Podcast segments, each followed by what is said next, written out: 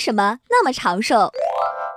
首先从身体结构来看，龟有一副坚硬的甲壳，很好的保护了身体的各个部位，既能避免身体受到外界的伤害，也能减少水分的散失。而从生理功能和生活习性来看，乌龟非常喜欢睡觉，大多数都是要冬眠的，有的还要夏眠，一年的睡觉时间就要占六个月左右。虽然乌龟在休眠的时候看上去死气沉沉的，但它可以利用这段时间躲过那些不利的环境。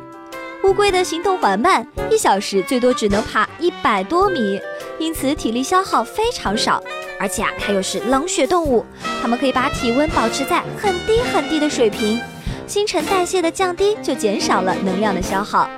另外啊，乌龟还是有名的好脾气呢，它们性情温和，常常持惹不起我还躲不起这样子的态度，表现出一副与世无争的样子。So，根据心理学家的分析，处事平和的人压力会小一点，寿命也长一些。从这一点上来说，乌龟是我们人类学习的榜样呢。